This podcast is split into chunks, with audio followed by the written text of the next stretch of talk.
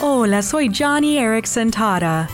Cuando estaba en el hospital recién paralizada, recuerdo haberme sentido triste porque no tenía nada que regalarle a mi familia.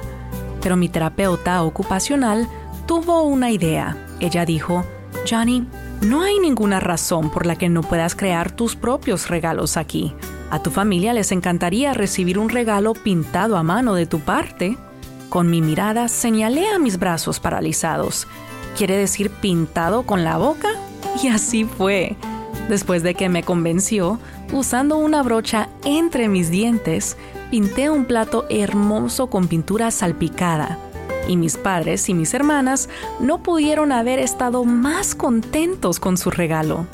Jesús nos mostró desde la cruz que el mejor regalo es el amor y el sacrificio. Así que el mejor regalo que le puedes dar a alguien es tu amor.